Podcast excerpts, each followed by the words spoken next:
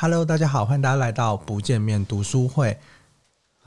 我每次对不起，我在干扰你吗？没有没有没有没有，我在干扰你。我是每次第几集我都会，我每次在讲我是第几但我每次我录的时候我都会忘记我这是第几集。没有关系吧？上面有写吗？没有，每次每次我都没有写。哎、好，没关系。我们这是呃，我们之前比较多都是找作者相关的，就、嗯、是这本书的作者来讲。但我们这这一次我们找的是职场才女的 Grace，来 Grace 跟大家打个招呼。Hello，大家好，我是 Between Ghost 的共同创办人 Grace。对，然后在呃，我们其实。有聊过到底要谈什么什么样的书？嗯、对，然后有你之前你看过的，那我最近看的是这本是我还蛮喜欢的这本书，叫做《关于工作的九大谎言》。对，那这本书其实我们刚刚有聊过，就是其实我们一开始在看的时候，我自己会觉得它是关于职场人士的，可能一些。呃，工作的一些迷失啊，或什么的，但是看完之后，他其实感觉上还蛮多都是在比较偏领导阶层，嗯嗯嗯对，或这种相关的。我们后面也会有蛮多这个分享，所以如果你今天呢，你是对于工作你想要更进一步，嗯，你想要往上，或是你想要影响你的身边的团队啊，嗯、你想要再把在工作职场上做得更好，甚至是你需要一些新的工作的一些理念方法的话，嗯嗯、都还蛮值得看这本书的。对，好，那。我们先，我觉得前面可能我们有些读者或者是我们的一些观众，他可能对 Grace 比较没有那么熟悉，那我们可不可以请 Grace 先跟大家自我介绍一下？好，大家好，我是 b e t w e n Ghost 的共同创办人 Grace。然后其实像我我，呃，不然我先分享一下我的职业经历好了。我之前其实是零售业的行销，然后后来有做广告业的业务，后来又在网络业做 PM。所以其实有跨一些领域，然后每一份工作都差不多一年 就换了，然后后来就接案做行销顾问，然后有一个行销公司，之后才创立了 Between 样啊，你先有一个行销公司才 Between Ghost。对，对。那你说你之前在网络业做边是做网站吗？还是是网络行销？呃，是一个 App。哦，是个 App。对对对，其实就是 Easy Table 啊，应该很多人都听过这个这个服务。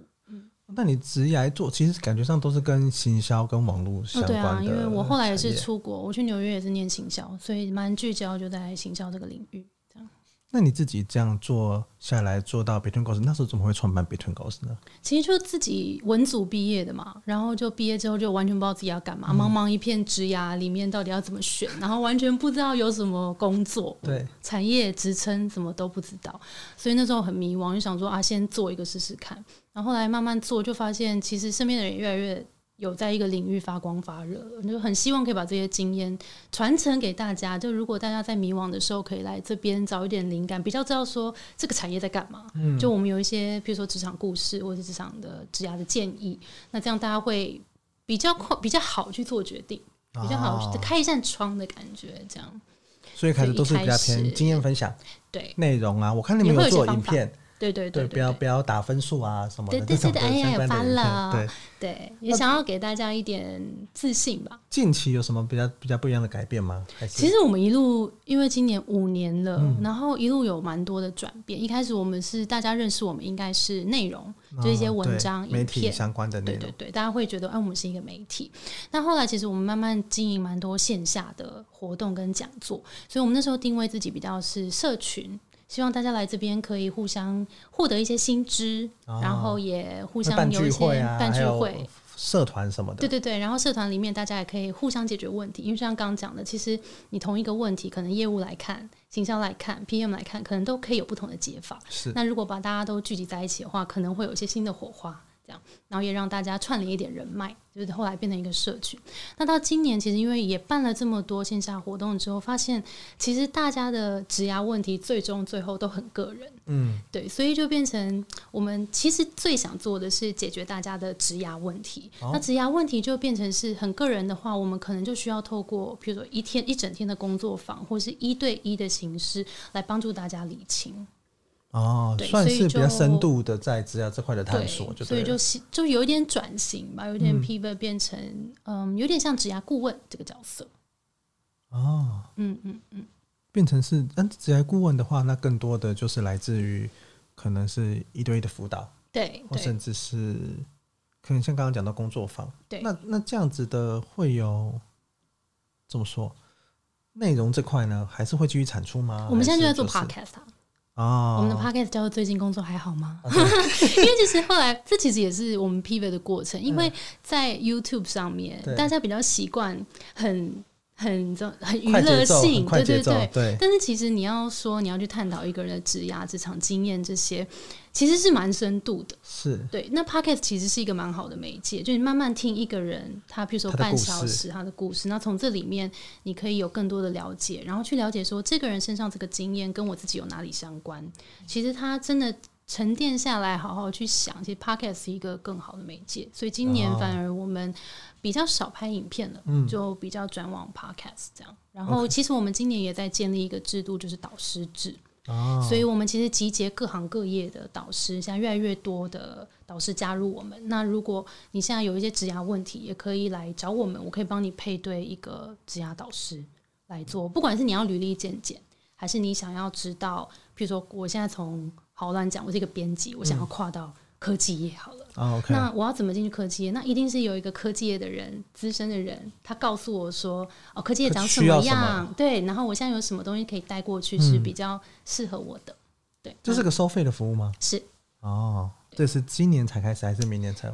今年其实有一点在在封测的阶段，慢慢有一些跟我们比较会来参加工作坊，我们就把这个服务绑在一起。嗯、那其实收到一些很很好的回馈，看到大家很多的转变。譬如说，因为这个东西聊起来就会变成大家本来以为的问题，其实不是这个问题。嗯，譬如说有一些人可能会想要换工作，但后来像其中有个例子，他是他本来想要换工作，但是他后来发现他其实不是不喜欢他现在的工作。嗯而是他不喜欢他的工作内容，嗯，所以他如果他只是不喜欢这个工作内容的话，他其实有另外一个解法，他不一定要换公司，他可以去跟主管争取说，其实我想要做更新的专案，让我的累我的能力可以更累积、更提升，然后去更高度的嗯、呃，把我的高度拉高，去管理专案。所以其实我们给他的建议就会变成是：哎，其实你可以先从内部去做一些调整转换。那其实对于你的职涯来说也是很有帮助。这倒是哈，就是这一块的话，我觉得导师跟 mentor 这一块，其实是我们看到最近也开始慢慢的，像是有些学院呐、啊，这样像这开始慢慢的做。我觉得应该是回到回到教学，可能一开始都是。一对多大班制的，开始慢慢的去要更精细化，甚至希望可以一对一。我虽然付费比较多，可是我可以得到的是更个人化的建议，嗯、对，或者是量身更好的陪伴。对，我觉得陪伴感这件事情，可能是不管从 p a c k a g e 出现，还是 mentor 啊，还是学员制啊，开始慢慢的是人们开始重视，嗯。学习跟社呃，学习跟社群，然后学习跟一对一的关系这样子之间的的一些连接。嗯嗯嗯。那谈到这个，我们刚刚有讲到，你刚刚讲到一个点，我觉得很好，就是大家很很会以为，哎、欸，这个关，哎、欸，我现在遇到的问题，嗯，并不是实际真正的问题。对，对我觉得这个东西可能跟这本书在谈的关于工作的九大谎言，我觉得有一点点像。像它里面的九大谎言，哎、欸，我我念一下，好、啊，像是，呃，我我不要念全部，不然的话我。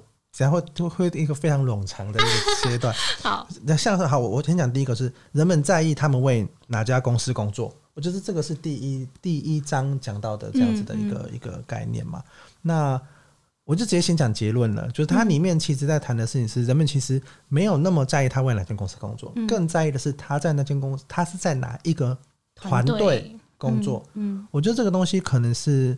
呃，我觉得，呃，为为什么我觉得大家会有这样子的认知，是因为可能大家会在一开始在秀 title 的时候，嗯、啊，我是什么某某外商，对，对，我是某某外商，对，我是某某台湾的公司，好像比较高阶，对，呃，我是新创公司，就是会有会有会有这些这些标签，就是所以人们会觉得说啊，我在哪间公司工作，实际上是一个对我履历有加分，或者对我本人有加分的一个一个事情嘛，对。可是实际上在工作的过程中，可能不一定是。这间公司它可能有外在对你的赋能，可是实际上在里面的工作，你可能不一定是真的那么开心的，或者是你分工已经太细到，其实你可能每天上班没有觉得自己很有价值。对，就是 可能价值就要在拿出名片的那一刻。对，然后那时候觉得哇，好开心哦，然后可是你要回去面对，其实每天的工作。就是就是这一块，可能是大家比较没有比较没有想到，或是或是想过的，对或甚至是这个你可能要经历了才知道。嗯、你就说，哎、欸，因为有的人就会说，哎、欸，你怎么去那间公司？那间公司感觉很超哎、可是结果你去那间公司是一个去一个很闲的 team，对所以所以你反而哎没那么超，或者是人家跟你说，哎那间公司很闲啊，你要不要去？结果去面试之后，你去你加入的是一个转型的 team，就超忙。对对对，所以而且其实他有提到一个，我觉得蛮重要，就是他所谓的团队，就是我们真的是每因为你。你你会接触到可能你的主管跟你的团队，他们中间的这个文化到底是什么？因为这间公司可能很大很多人，但是你到底刚刚像你讲的哪，你所处哪一个团队，那就很重要。嗯、那再就可以影响到你每天的工作是不是呃真的，譬如说有在学习，或者是不是有产生价值，嗯、或是有没有在累积，这些东西都是核心团队才有的。因为像我自己啊，以前我又后来我就回去回想，我以前到底。换这么多工作是为什么？然后我就想到，其实我很多时候离开是因为我的主管。哦哦，对，很长啊。对，或者是工作的伙伴哪一个人你很看不顺眼？对，差点要骂出脏话。因为因为其实像主管不合有很多种因素嘛，譬如说你有可能嗯、呃、不服他，你可能觉得他的能力能力不够，他是站对，为什么他、嗯、他可能只是。比我年资多一点，为什么他会在这个位置？嗯、或是他的价值观，或是他处理方式、处处呃处理工作的方式不太一样。譬如说，呃，可能就是公司要有一个报表产出，然后你就哦 daily 的，然后或是 weekly 的要要去改这个报表，或是 update 出来。嗯、可是这背后的为什么是什么？那有一些主管他会想，有一些主管他可能不会想。那如果下属是比较会想要想东想西，然后想要优化，想要走捷径，像我这样子的话，有时候在这样子工作流程，对，因为有时候会觉得这个表格里面这么多栏位，真的有必要需要吗？就是我我们到底在看什么？那花我这么多时间，到真的值得吗？嗯、那如果你你是这样子的团队成员的话，就跟随这种比较窠臼的老板的脑袋，可能他就觉得照传统来就好了。对，你不要犯错，嗯，这种。就会很痛苦，不要问东问西的。对，你不要带带脑袋来，好不好？你带手来就好，之类这样。所以其实我觉得他讲这个我蛮认同的。嗯，就是我们很常在追求团队，而不是那个公司。对，但是其实这个迷失就是真的是你需要去扭转，而且我觉得扭转的话，其实对。职涯就会刚刚回来讲，就是其实你可能不需要去换一个公司，嗯，就是甚至是因为我因为我觉得有时候我们对于呃大家对于做职员啊或是做员工都会有一种无力感，就是啊我没有办法影响公司，嗯，我没有办法影响老板，嗯、就是我没有办法影响整个公司的文化我整个产业，嗯，产业老板都没办法影响，是啊是啊，这真的太大了。但那那那我就回到是你其实你就影响你周遭跟你共同协作那几个人就好了，嗯、对，对你就是呃。让你们有共同的语汇，或甚至你们讨论出一个核心的价值观，是你们可以继续运作。像，你每天你接触到的这几个人，他是跟你有共同价值观、共同目标，甚至共同语汇的。嗯，其实我有，我我呃，我我今天下午请了一个老师来做呃内内训，对教育训练。我就是因为其实我听了这个老师课很多次，那我听完之后，其实我想要让我的员工知道，但是我觉得我我我一直在讲，但他们可能没有办法 get 到，因为有些词他根本。呃，因为我因为我已经累积过很多，所以我知道这些词的背后的含义什么，但是他们没有办法接受。对，那我就干脆请老师来讲一次，这样我们之后再。而且有时候第三方讲比较有用。这个就是老师跟顾问的 的重做教育训练的重要。对，那好，那那我们这样之后，我们就有共同的语汇了。嗯，那之后我们在讨论的时候，我就说，哎，是上次那个老师讲了什么？对，那我们是不是这次也可以做这样子的东西？对，对，这样子就很。其实我影响就是，你只要甚至是你就跟你的同事一起去上某个老师的课，嗯，你们就有共同的语汇，对，共同的语言，对。然后你这样子的话，你在沟通就很快，你不需要去想说啊，我一下要影响十几二十个人，就是整间公司都要影响，你根本根本不可能做到做到这件事情。对，但是你们。跟你跟就跟同事一起去上一堂你觉得很好的课，嗯，对，你们就是一起去了解，一起接收同样的价值观，那一起去做这样的讨论。我觉得你只要影响你身边你团队的人，在工作的体验上就会有非常大的落差。嗯，嗯，同意。嗯，我觉得这个就就是这本书，我觉得它有趣的地方，就是它谈了很多迷失，那这个迷失都会来自于。就是我们传统的观念，嗯，就是我们传统对传统觉得就是就是那样，因为他其实有做了很多，前面有做了很多资料的收集呀、啊，嗯、跟资料科学的部分去做这样子的一个优化，所以我觉得这本书它非常值得看的地方在在这边。嗯嗯嗯、那我觉得除了呃除了是呃员工适合这样看来，我觉得如果你是主管或者是你是小主管的话，其实你就也知道，你就也必须要知道，其实你对你底下的人或者这些相处的人，他是非常的。他们工作的体验很大一部分是来自于大家彼此的相处，没错。对，我觉得这件事情是可能大家会很容易忽略，觉得说啊，我是为了这份薪水下来的，嗯、或者我是为了这个 title 下来的。嗯嗯嗯。可是实际上很多时候是这个彼此的相处让我觉得我做的事情有价值，我做的事情是非常值得的。嗯，对，我觉得这一块也是很重要的一件事情。没错。那那你自己在做，哎，我觉得除了在讲团队这件事情之外啊。那你自己在在管理团队上，或者在团队上，你有没有什么特别的 tips？或是你都平常都会怎么样去关心你身边的人呢？还是你怎么去、哦？因为其实它里面有一点啊，它讲的是。呃，第一流的公司把目标层层下达。嗯，其实这件事情，我就觉得这个我也蛮有蛮深的体悟。像我们以前比较待外商的时候，基本上就是国外的母公司，基本上今年的策略都差不多定好了。那我们就是把这个东西看怎么 localize，然后把它做下去。那我们就是接受上层的命令，然后我们就执行这样。嗯，而自己创业之后，自己带 team，就会发现其实呃这件事情是不不怎么讲。不是那么有效率的效果，效果没错。因为其实我们说真的，身为职员啊，我们想要做的事情其实是呃，想要知道背后的意义，嗯，而不是想要只听命行事。尤其是现在的工作者，我觉得我们都想很多，然后想要在工作中实现自己，又同时想要完成很多事情，这样。所以，其实我现在的做法是。呃，之前是比较是 top down 嘛，对。那我觉得现在我做很多事情是直接 bottom up，Okay. 所以就我我觉得我会定义清楚，说我们比如说明年我们的目标是什么？那你觉得就你现在的工作里面，你可以做哪些事情来完成这个目标？嗯，所以我会让他们先去想说哪些工作是你现在手边的工作，哪些是跟这个目标相符合的。那其实透过这个方式，他也会知道说哪些东西是其实不重要的。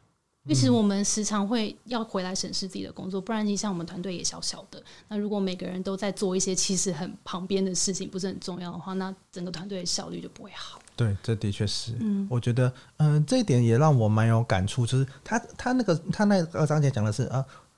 第一流的公司是把目标层层下分，这个是一个问号，就是就是就是不，它里面其实在要讲的概念是，更多时候你是让第一线的士兵听见炮火的士兵去做决策，或者或者是自下而上的去产生一些发酵。我觉得这个东西是现在开始慢慢有比较多在谈，不管是像 OKR，他其实在谈的就是，哎，我们把每个人的目标跟方向定好，你知道老板的目标是什么？对，是公司的目标是什么？对，那你自己的目标是什么？就是可以。听起来，对对对，嗯、你自己去做讨讨论，跟自己做决策。因为因为 OKR 跟 KPI，我觉得这个差别是 KPI 就是老板定了，我今年就是定这个两千万，或者今年对多多多少学员，对，就定好了嘛，对。但是 OKR 比较像是好，我们这个大目标底下到底可以怎么做，嗯、我们是可以一起来做讨论的。我觉得这个东西是那个。差别点，这可能是一个。然后第二个是有点像是，多最近大家很常看《给力跟零规则》，就是 Netflix 的在讲他们公司的文化。嗯、他们其实很多也是，我就是把对的人请来。就是让他们在这边有一个在一个框架底下做发挥。嗯，那领导人或是公司阶层，我就是把系统定好，舞台给你，对对，把灯光架好，对对，然后你就自己按，对对对对 对，然后就像我们现在的环境一样，对，你就开始表演吧。没错没错，就是就是都定好，然后让他们自己去做。我觉得对于呃，我觉得这个可能是对于。新创是不是？对，新创或者是对于脑力型的人才，对、嗯，因为我觉得对于劳力型就是体力型的，他可能就是需要一个步骤才能够强化效率，对对。但是脑力型的人才或者是脑力型的工作，它其实没有一个可以去衡量效率，或是没有一个说你这样做这真的是好或有效，它是它都是有一个玄学的空间的，没错。对，那这个玄学就是需要。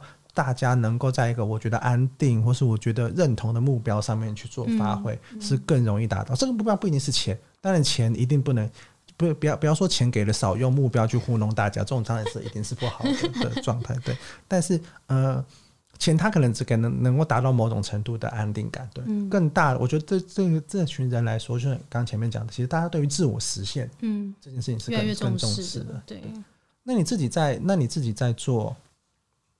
职涯很多职涯探索上面呢、啊，那他们对于离职或对于留下一间公司，就有会有刚刚讲的感觉吗？就是哎、欸，这间公司或者这个目标我认同，或是不认同，是所以离开。其实很多哎、欸，哦、因为基本上大家会来找到我们，共同的问题就是：我现在该留在现在的工作吗？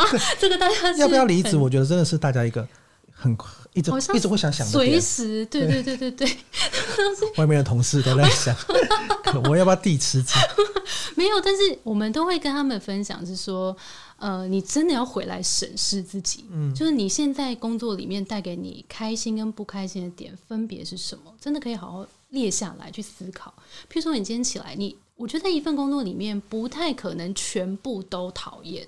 如果真的全部都讨厌，好像就可以离开了。应该早就离了吧？应该对对对，但你一定有，譬如说喜欢他的点，然后不喜欢他的点。那你不喜欢他的点，如果只是累的话，这个累的背后有没有为你累积你的实力跟技术，为于为你之后想要做的事情铺路？这东西都其实是应该要去思考。但是因为我们人有时候太常是被自己的情绪困住，就是我现在觉得为什么老板都看不到我的好？我做了这么多付出，我为什么都还没有获得升迁加薪什么的？就太多情绪在里面了，会变得我们没有办法去理性的思考。现在我到底到底是不喜欢什么？因为全部不喜欢的东西挤在一起。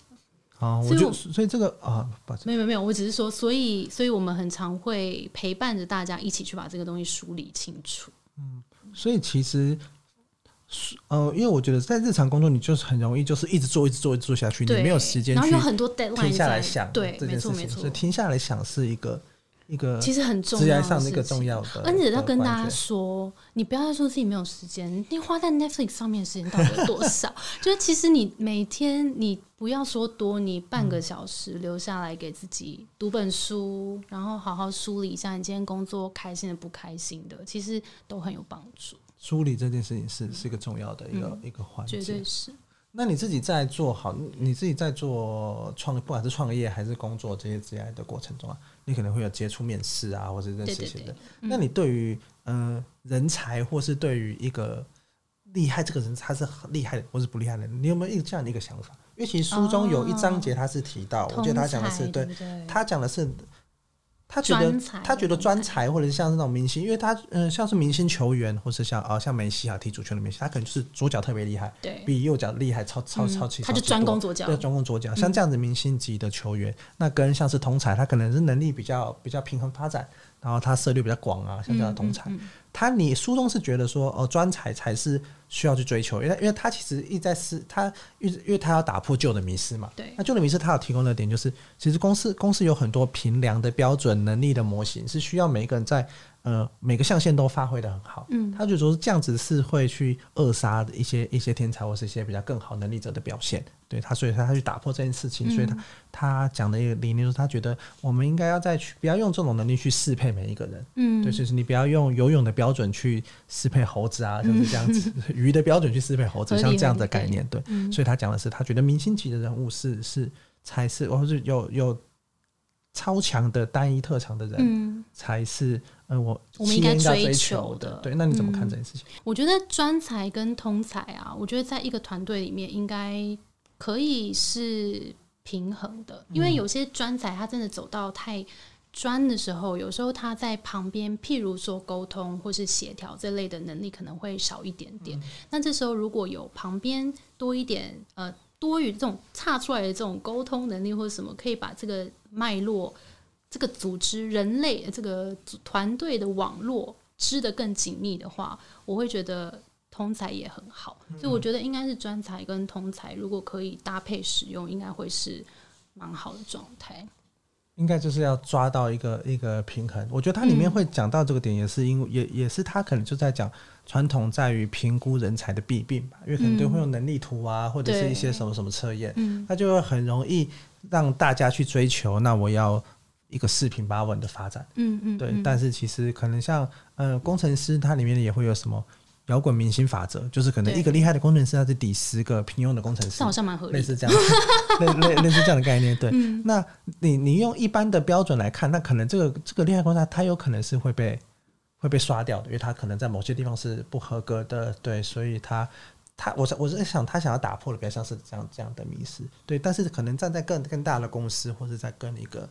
呃，全面的一个团体上的话，应该是什么样的人才都都要有，因为你全部都是明星的话，就有可能像复仇者联盟那样，其实是不好管理，嗯、甚至是他没有办法长久维系的。嗯、对，因为大家都想要做做做做最最前面最亮眼的那、嗯、那一个人，他其实可能偶尔会为了一个更大的目标，所以你看他们电影里面，他们都需要一个更厉害、更厉害、更厉害的敌人，嗯，才有办法去凝聚他们。对对对，要不然一般的失误，他们其实是。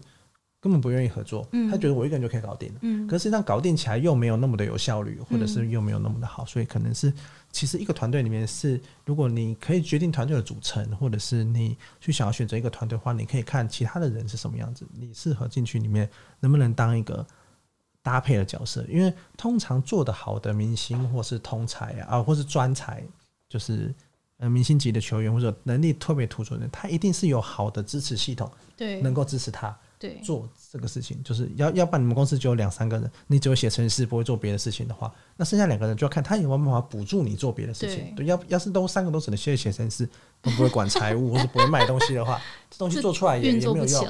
对，所以我觉得以站在营运的角度上，可能。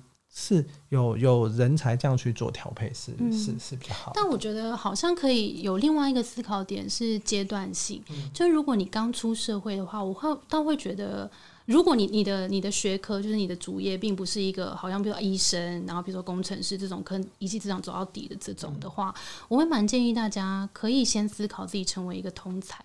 然后从通才里面，你多去尝试，你会发现，但是你一定要慢慢找到自己专长的那个领域。譬如说，我先乱讲，我举行销为例好了，行销是一个太大的范畴了。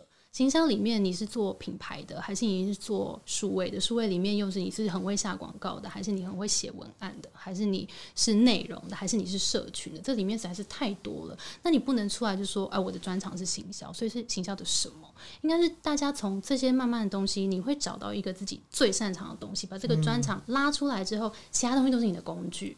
所以我会觉得说，如果你的阶段是刚开始你的职涯，也许嗯，先多累多学。也许是一个好的事情，但累积了，譬如说三五年之后，嗯、你可能就要慢慢站稳脚步。你会知道说，哦，我今天要去面试，或者是我今天要跟别人谈合作的时候，我知道我最专长的点是什么，然后要能够站稳那个自己专才的那个，把那只脚拉长，就是你可能先放很多脚，然后一只脚先拉长之后，你想要再去跨另外一只脚，可能比较容易。所以其实我最近有看到另外两本书，嗯、一本书叫《跨能制胜》，嗯，另外一本书叫《斜杠思考》，嗯，它其实都在讲的是新时代人才可能是通才才比较好，就就完全跟他提及的是完全不一样的原因，对。嗯、但是但是我觉得它里面的通才还是有讲一个点，我觉得就跟你刚刚讲的很像，就是你有一个你主要的技能树，嗯，然后再去广泛的接触跨领域的技能或知识，然后把它连接在一起，嗯，这样才是有办法去。能够达到一个重效，嗯，对，因为因为你真的太广泛，然后你完全都不精，你可能你自己也会迷惑、迷失在。我跟你讲，我举一个例子，我呃前两个礼拜我回我的母校演讲，然后就是有一个正大的学弟，他他就后来会后来来跟我聊，他就说他真的现在非常的迷惘，嗯、然后他是语文系的外文系的，那他同时其实又做很多事情哦，他有做摄影，然后有学做动画。嗯然后有在自己自学 UI UX，每天都做非常多事情。然后他就什么都做，但是他觉得自己还是很迷茫、很焦虑，觉得很怕什么东西不足啊。对，但是我觉得这样子的人就是，嗯，我觉得好像越来越多，因为我们会看到身边的人好像这个也会，那个也会，我是不是缺少什么？但我后来就跟他聊，就说你可能要在现在这个时候先决定你一条一只脚要站稳在哪里。我们先譬如说，先站一个点，然后我再慢慢走到下一个点。但我发现他们其实会有一个问题是说，很担心说我现在讲下，我今我要做这件事情，很怕就走到底了，很怕这条路通往通往未来，然后就。嗯会不会就失败了？我如果只做一件事，会不会失败？哦、然后我就跟他说，其实你可以把这个目标不要放的那么远，好像已经是十年、二十年以后的事。嗯、你可以先往里面想一点，比如说我今年先专心做什么事，嗯、我先把一个东西研究真的到透彻了。那我之后我今年我试试看，我是不是真的在这件事情找到兴趣，跟我真的做到很专精。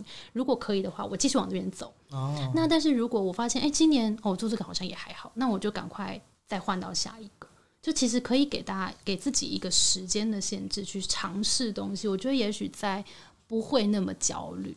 这的确是对，而且其实我我觉得我觉得应该不管是在职业发展，我觉得我自己在定公司目标，我所在想公司发展也会担心这个，一定的，就是我会不会做减法，然后减不知道未来是什么，只做这一两个项目可以支撑公司够吗？够吗？对，我是不是要再接更多的东西来？对，嗯嗯嗯，所以我觉得这个东西真的是每一个人的。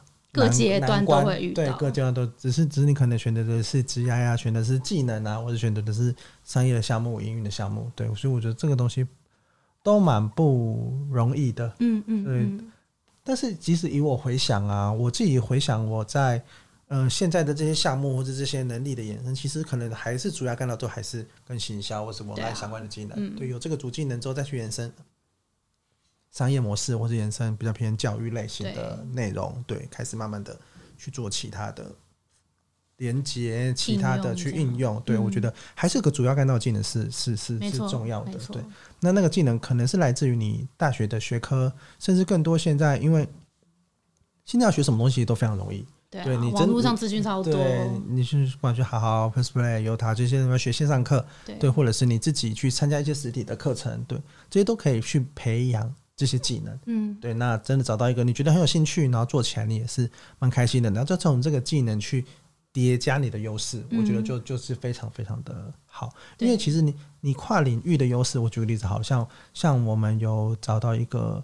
老师他叫 K 大，就是他是画画的。嗯、那他为什么能够？他培训做的蛮厉害的，一年可能有个一两万的学生。那为什么会到做到那么厉害的原因，就是因为他除了画画之外，他有很早就有商业的意识。嗯，就他就觉得说，我单靠画画，我怎么样都会被人家当手，或者是我呃接案就会有很不稳定的状况。嗯、对，那怎么样能够有商业意识？所以他就开始自己。自己印画册自己卖，那他印画册跟卖的过程，他也是自己去卖，嗯、所以他就第一线接触读者。嗯、他就举一个我觉得很好的例子，就是他就说，呃，他就一般看看读者看书嘛，那就是他通常读者就是直接翻到中间，就开始看，嗯嗯嗯、对。那他可能整本书，呃，看起来封面封面是画画画女生的，然后前面是画女生，可是中间就是画画到一些比较偏男生的角色，嗯、那读者一翻就发现，哎、欸。马上被骗了，然后他就盖起来就放回去。哦、对，因为因为他不会从头到尾翻嘛。对，对，所以他就变得说，哦，那我就知道，那我就是在中间的地方，我也要画一些跟相更相关的，或是把一些有趣的东西放在前面，因为读者不是从最前面开始看。很多时候他就从因为因为书随意翻，对对对，就变得因为通常会翻中间，通常不太会翻最前面或是最后面的地方。哦，真的，大家通常都会翻中间。对对，因为我自己是先看目录的人，所以我没想到有。应该应该说大家去一般一般随便翻，对，随便翻的时候，我就是我就是这样打开来翻嘛，对。所以通常就是会变得像是这个样子在在思考，所以我觉得他有很多这种商业的观察，就让他跳脱他本来就是传统的手绘圈，或者或者这些是开始做一些不一样的事情。对，所以他也是一条一条腿站伸得很直。对对，就是画画这个领域，他站得很稳了之后，然后慢慢旁边衍生出对课程啊、培训啊，对，然后怎么样去优化课程的。的内容，就开始做这些事情，嗯、对，所以我觉得你有一个主干道的技能，嗯、那在这个技能上面去去延伸，或者是其实像呃，我们之前有去上那个李新平老师的课程，我真的上好多课，因为有些是我们自己开的啦，对，然后就会去听嘛。他讲的就是身份的转换，啊、就是他说你要有多重的身份，嗯，对，因为可能你是这个作家的身份，这是导演的身份，然后这是商人的身份，嗯、因为其实就像今年发生了这个疫情，嗯。对，然后突然间，你的可能，你本来觉得，你本来觉得稳稳的事情，对，稳稳的事情就就突然没了。没。对，你就必须要转换身份去做调整。嗯嗯嗯。对，我觉得这个东西也是，就是思考这个点，这个点可能就不是刚刚讲的专才，因为专才可能就死掉了。对，因为就是生意你整个边完全，因为你没有没有没有别的事情做了，没有办法做到别的状况。对，你可能就在这个完全无预无预警的。因为这东西是不可测，既然都被讲成黑天鹅事件，就代表你去年你根本不知道今年的疫情会这么严重。对，对你甚至不知道这个疫情竟然还会影响两年，甚至更久。对，你明年你搞不好都还没办法出国。对，所以像是这样子的发展，它带来的影响都是。所以为为为什么要做通才？因为你有更多的冗余的空间，对，你有更多的可以去试错或者是可以改变的一些空间。好，那我们从刚刚有谈到两个谎言嘛，一个谎言是人们。呃，在意公司，但其实人们更在意的是是团队。对，那刚刚讲的另外一个是通才跟专才是哪一个比较好？嗯，对。然后你刚前面还要讲一个是计划，就是通常大公司是把计划层层层层下达，对。但是现在更好的方式是让团队人们一起制定计划，或甚至是直接让前线的人他们制定计划，跟去他们去实行，因为他们可能最了解顾客，最了解消费者，第一线作战嘛。那我觉得这样。就我们这样讲起了三个了，对不对？嗯、那我其中另外一个想想想聊的是，它里面有谈到一件事情是工作跟生活的平衡，这个是一个、嗯、这个是一个谎言。嗯，对。那为什么我特别想聊这个？因为我有看到你在访谈啊，还是在你讲职场参与过程中，你有谈到你们是呃追求或是倡导这样子工作跟生活平衡这件事情。嗯、那你自己怎么看？你的想法呢？跟跟书中的看法，你怎么去做这样子的？其实我觉得平衡这件事情啊，我觉得不是应该追求平衡，是追求一个平衡感。哦，就是平衡有点像天平这样子，好像。没有一个可以应该要比较重，应该要一样。比如说我时间应该要区分的很清楚，但其实平衡感呢，就会是你自己觉得舒服的状态就好了。所以这就回到你对于工作里面哪一件事情是。你其实下班做，就像我们这样，嗯、有点像我们下班，就像我们昨天讨论这个，也讨论到半夜。啊、就其实你要硬，你要硬把、这个。我们就是半夜开开始讨论，不是讨论到半夜。啊，对对对。我敲铃说：“哎、欸，我我在我刚在上课。”对对对，哎、欸，这访纲出来了，半夜。对，就是我们其实是你要定义这是工作嘛，嗯、就。也不太确定他是不是工作，那他要归类在工作还是生活呢？就是很难。那如果但是如果这件事如果是你重视的，然后你在里面工作是乐在其中的时候，他给你的你把它完成的，对，那其实这个是你自己觉得平衡就平衡了。嗯，就我觉得他没有一个制式的一个公式，一定要怎么样平衡。那就是。所以我觉得，其实我蛮赞同他的。对对，所以他他的他讲的东西也是说，你要找到你工作中的热情，跟你喜欢的事情，而不是一味去追求工作与生活的平衡。对，因为那个平衡有的啊，这样看起来平衡是一个假议题。有的时候我们的平衡是追求外在的人看的，我们的平衡就说：“哎、欸，你好像这么忙，你是不是要工作跟生活平衡？”可是你忙的，可是你在工作上你是很开心的。就我自己觉得很平衡啊，你干嘛抓住我？我在我在工作上我是很开心的，对。然后我我们也觉得说这样子有影响影响到我什么？但是我可能就是因为有很多被外被外在的人影响，我是被外在现有的价值观影响，所以我觉得更更更深一层，就像刚刚讲的是，其实是你不要被。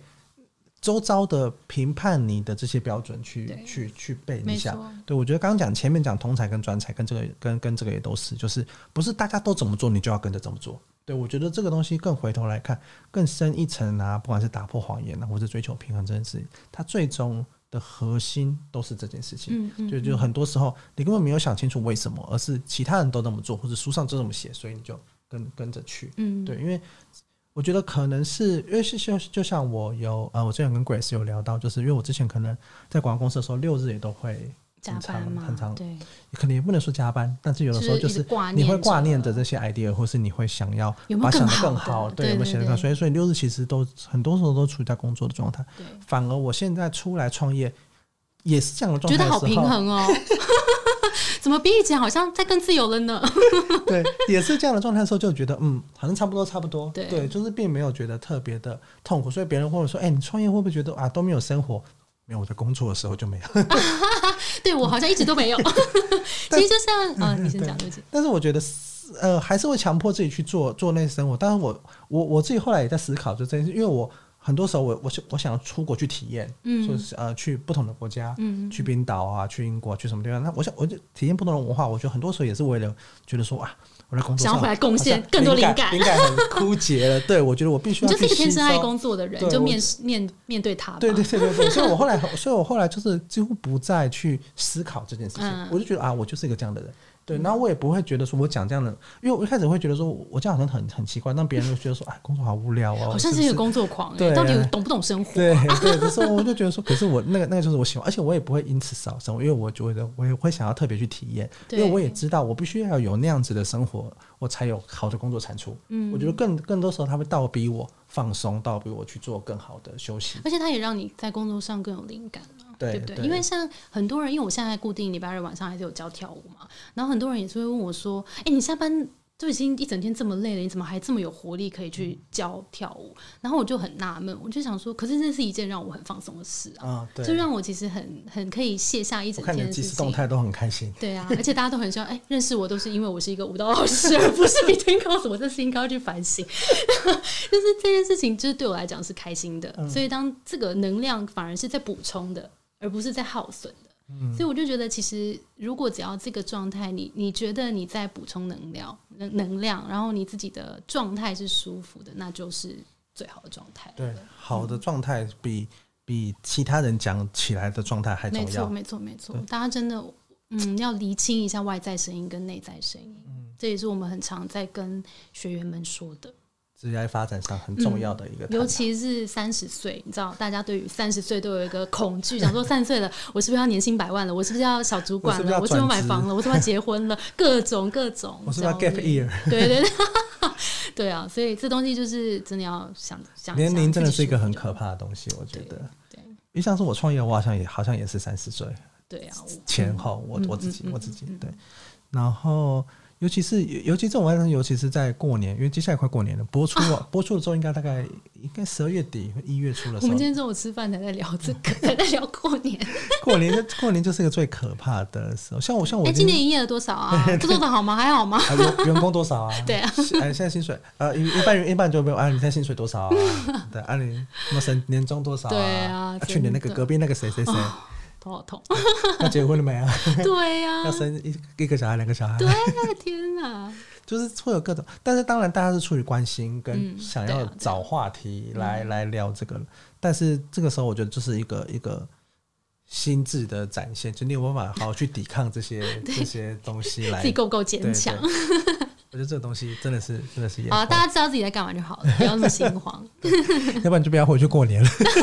等一下偏题了，我们不是在聊关于工作九大方面吗？失控。好好，我们刚我们刚聊我们刚聊的哦，刚聊生活跟那个的工作工作的平衡。对，然后这本书提到，就是找找到找到有热情的事情比比平衡重要。对，对我觉得这个东西确实也是非常值得分享给大家的。嗯，那最后呢，我觉得可能你其他的你有没有觉得是哎是你的？比 Between Goals 的你的这些读者或者这些人，他们更他们也需要知道，然后你觉得你也想分享给他们的内容呢？我觉得有一有一件事倒蛮有趣，他说人没有潜力高低，啊、对不对？他里面是这样对对对对对，他说人，人他人是没有潜力高低的，你不应该去去对，其实是应该是动能这件事，我非常的、嗯、的认同。嗯，因为像我自己在面试的时候啊，我其实最想要看到的就是动能。哦，你的主动性有多高？对，你对于这件事情到底有多喜欢跟重视？嗯、因为我觉得人只要有动力，没有学不学不会的事情，这是我我的看法。那当然，如果有一些学习力，我觉得只有快跟慢。嗯，但是如果你的动能很强的话，我相信他的工作表现就会很好。对，那潜力这件事情，我觉得如果是技能面、能力面，那都是可以学习的。哦、技能其实好好好补足，对，但是动力跟那个所思所想跟你的。跟你做这件事情，你刚刚讲动动力，动力你的动力这件事情有多强？积极度，对，它就会影响到你的积极度。就像我们今天起来，如果假日我没有要做什么事，我就一定躺着啊，我一定躺到底，躺到我我肚子饿的时候才会起来。惰性是人人类的天地，对，天性，而且是天性，我们就是抵抗抵抗不了的。所以，如果有一件事情是能够驱动你去做的话，那个动能比什么都重要。嗯，这的确是。那我自己想讲的一个是，呃，我们这我我们前面在聊这本书有聊到，就是反馈这件事情，嗯，就是人们有时候不需要的不是反馈，而是关注度。嗯嗯，对我我我自己也我自己也有惨痛的经验，就是 我可对我可能跟呃跟某某几个员工比较少比较少聊天，嗯、或者是比较少去关注他们在做什么，这种可能到后来他就会变成一种累积，就觉得说，哎，我做的事情是不是不重要？哦，我做的事情是不是老板不不不 take care？对，很多时候，但是很多时候我心里想的可能是，你做的很好，那你就去做，我不要去打扰你。对对对对。但是这个东西到最后就变成说，哎，那我那既然你觉得不重要，那我是不是就可以离职？那我就走，就就会有两边都是损失。对，是。然后，但是所以所以其实我觉得这个东西看到这本书之后，我就觉得对这件事情，我应该就是尽量要多去给对方的反馈，就算是很简单的去问说，哎。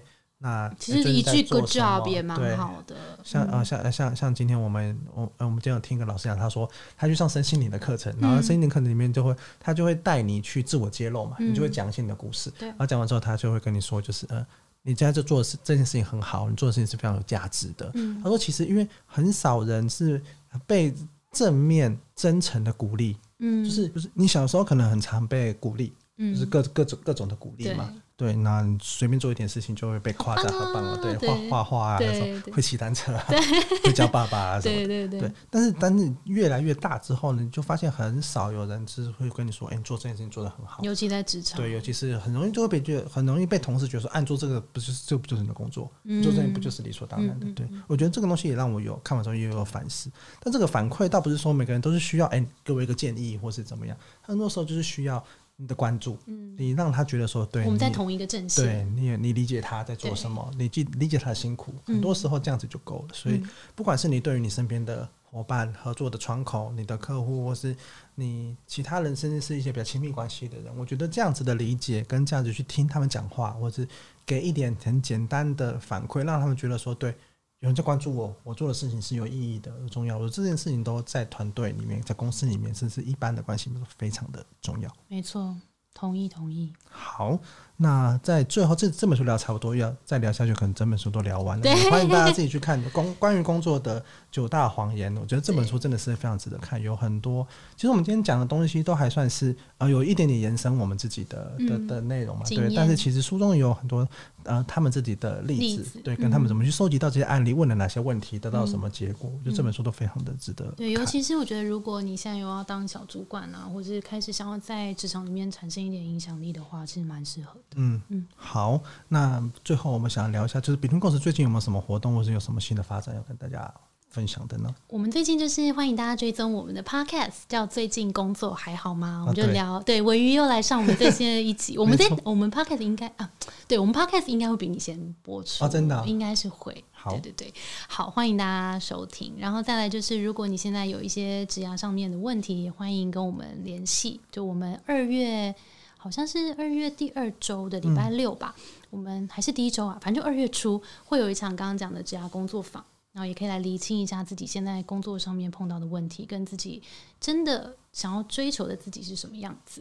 那也有一些，如果你的问题已经在更明确了，比如说你想要跨领域转职啊，或是想要嗯有人帮忙看履历啊，那也可以来私讯我们的 Facebook 或是 Instagram。啊，对，可以。我们的 IG 经营的蛮好的，谢谢。有非常多的内容，而且主题性也很多厌世的语录。对对对对对，也欢迎大家追踪一下，就是 BetweenGos 这样子。好，那我们今天不见面读书就到这边告一个段落了。很感谢 Grace 的加入，谢谢邀请，感谢大家，很开心，谢谢大家，拜拜。拜拜。